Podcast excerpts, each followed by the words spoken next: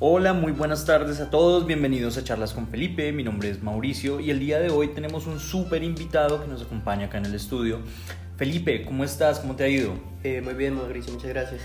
Bueno, Felipe y queridos oyentes, el día de hoy tenemos acá a Felipe porque vamos a tratar pues la problemática y abordar ciertos temas respecto de la película La noche de los lápices, como bien pues ustedes conocen esta película argentina de los años 70, la cual pues recrea la situación que vivió este país durante la dictadura de Videla.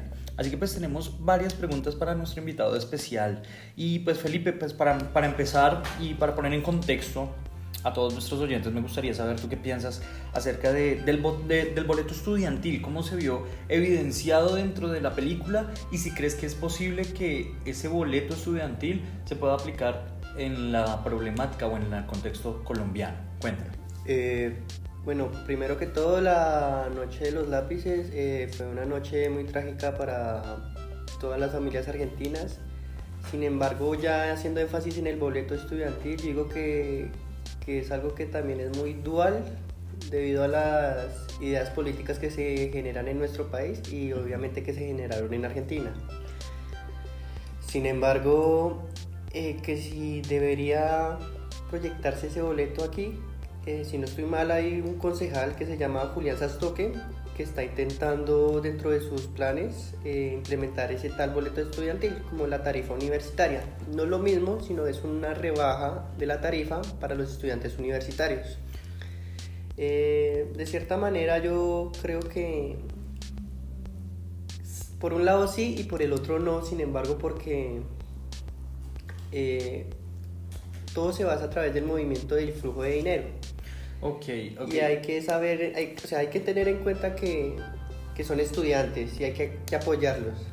Sin embargo, no creo que ese boleto debería ir para todos los estudiantes. Ok, ¿tú crees que, que los estudiantes hoy en día, comparados, si lo ponemos en un contexto con la película, son una carga para el Estado o son un aporte o un desarrollo para el Estado como pues lo son en diferentes naciones, o lo vimos en la película que fueron jóvenes estudiantes que fueron humillados, que fueron perseguidos por sus ideas. ¿Tú crees que eh, la fuerza estudiantil colombiana se ve representada de la misma manera que la argentina o son diferentes aspectos o son diferentes contextos?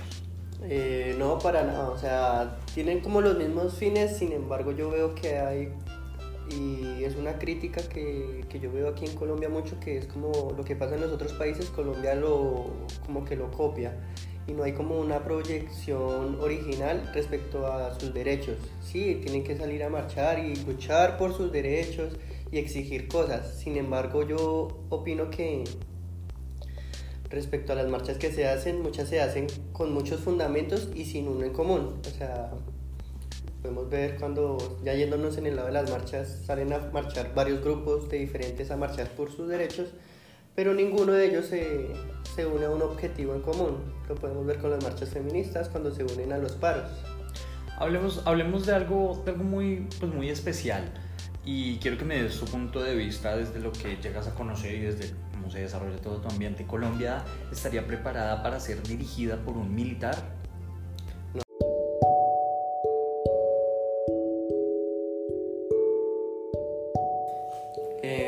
¿Serías tan amable y me podrías eh, definir la pregunta más objetivamente? ¿Te refieres a un militar o a una dictadura o a alguien? Ok, no. Lo que yo quiero poner en contexto es que si este país en este momento, luego de vivir toda esa convulsión estudiantil, reformas, eh, participaciones democráticas cohibidas, eh, un país que también se enfrenta a un proceso post-conflicto, ¿estará preparado en estos momentos para que un presidente de corte militar asuma las riendas? ¿Sientes que, que, es un momento propicio? ¿Sientes que, que un militar está capacitado para poder guiar o liderar un estado como el colombiano? Yo creería que no, o sea, la, de por sí, como quien dice, zapatero a tus zapatos y un militar eh, no, no, se me hace una persona muy apta para, para manejar un estado, así lo haga democráticamente. Entonces, no, es que lo hemos visto con los presidentes, o sea, nadie está preparado, pero creo que un militar eh, debería enfocarse en sus materias. Ok, ok. Creo que, que pues hace unos cuantos días nos llegó una pregunta de un oyente relacionado pues con, con el tema de la película. Eh, si me permites leerla, nuestro oyente nos, no, nos comunica que eh, por qué es más fácil estudiar y por qué en vez de, de, poner en contexto esa situación estudiantil relacionada con el servicio militar, por qué es más fácil poner a un, a un, pues a un chico, a un joven, en una universidad que con un arma. Eh, eso se refleja mucho, mucho en lo, lo, que son las protestas y tiene mucha razón. O sea, lo voy a hacer con una analogía o algo metafórico para que me entiendan. El hombre por lo general siempre se, se ha distinguido por, por, armar fronteras que por crear puentes. ¿Y a qué me refiero con esto? Que las armas fuera de, de generar como un cuidado al ciudadano, eh, generan es como distanciamiento, odio. En cambio, deberíamos crear como más puentes. ¿Y quiénes hacen esos puentes? Eh, raciocinio, el buen raciocinio, porque hay gente inteligente que es aún mala. Entonces, el buen raciocinio, la buena inteligencia, la buena convivencia, y eso se consigue con una buena educación. Ok, Felipe. Felipe, si, si tú fueras algún dirigente de las Fuerzas Armadas, un alto dirigente de las fuerzas militares, ¿a dónde llevarías la educación de los futuros integrantes de las Fuerzas Armadas? Me explico. ¿Por dónde guiarías si tú fueras el comandante en jefe la educación de todos esos soldados, de todos esos militares que hoy en día se están formando en el país? ¿Hacia dónde la guiarías? ¿Sería una educación más guiada hacia la paz o una educación más guiada hacia la guerra? Eh, pues ahí sí sería una decisión difícil porque, ahí sí, disculpa Mauricio, pero sería hablar como sin conocer. Sin embargo, pues todos nos gusta la guerra, sin embargo, a todos nos gusta la paz, perdón. Sin embargo, la guerra sabemos que da algunos beneficios, gente saca valor de lo que puede, pero para responder tu pregunta, si yo tuviera el poder de ser un general y enviar, eh, miraría alternativas para, para poder tener un buen acuerdo y ayudar a, por ejemplo, a todas esas familias, por ejemplo, sabemos de los soldados profesionales, ganan muy poco y se exigen demasiado. Eh, tengo familia militar y, y, sé que es la guerra, por si tengo un compañero eh, que acabo de morir a través del narcotráfico, entonces cuando tú tienes un compañero que muere por esas razones, pues no es tu familiar, pero sientes cierto mal genio contra ese tipo de, de, gente y quisieras que se acabaran de alguna manera. Hay que buscar alguna manera óptima y ya como hemos visto las armas no, no es que erradiquen del todo la violencia en el país. Ok, ok, eh, bueno, volvamos eh, desde el punto de la, de, de la película y vamos a tratar de relacionarlo con un contexto social actual.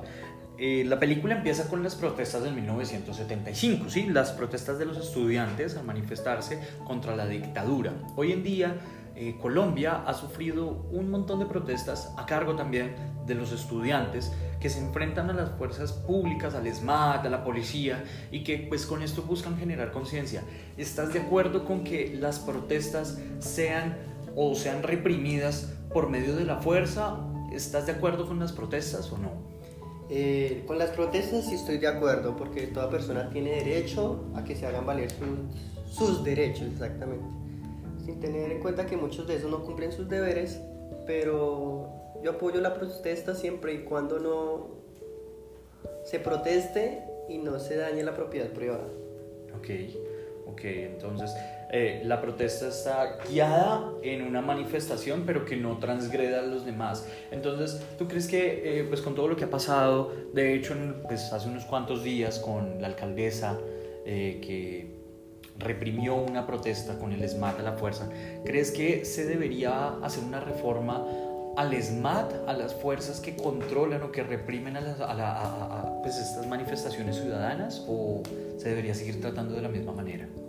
Es que eso tiene muchísimos matices, o sea, eh, son demasiados los matices porque son varios los puntos de vista y todos tienen razón. Y como todo es un problema para hallar una solución. ¿A qué me refiero con esto? O sea, mm, muchos de ellos eh, sabemos que hay infiltrados, que también hay gamines dentro de las marchas que buscan propiciar eh, revueltos. Eh, hay hasta estudiantes, porque yo soy estudiante y he estado en marchas y sé cómo esa adrenalina puede fluir en uno al saber que están tirando gases lacrimógenos, o sea, sin embargo, como que todo confluye a que haya un, un enfrentamiento. Que si hay que hacer como una reforma para los del SMAT, yo diría que, que no, porque mal que bien, ellos son familia, ellos tienen familia, eh, también nos defienden. Mm, que hay que mirar y investigar las razones por las que se, se hiere alguna gente, eso es muy difícil, pero yo diría que, que habría que mejorar una manera para, para las marchas. Eh, armar grupos, como se ha venido haciendo. A nivel más organizacional, o sea, que sea una protesta organizada con un fin.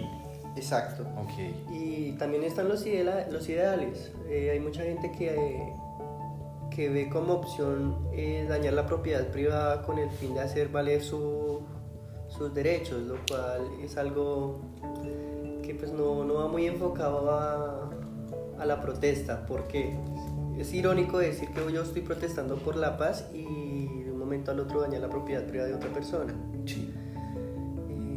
sí, hay gente que dice que son como casas que no valen nada, pero a esa gente le costó algo su carro, su, su fachada, ¿sí me entienden? Entonces Ok, Felipe. Ok, Felipe, muchísimas gracias por tu tiempo, muchísimas gracias por tu opinión, muchísimas gracias por estar acá en el programa, gracias por sintonizar con nosotros y por responder las preguntas de todos.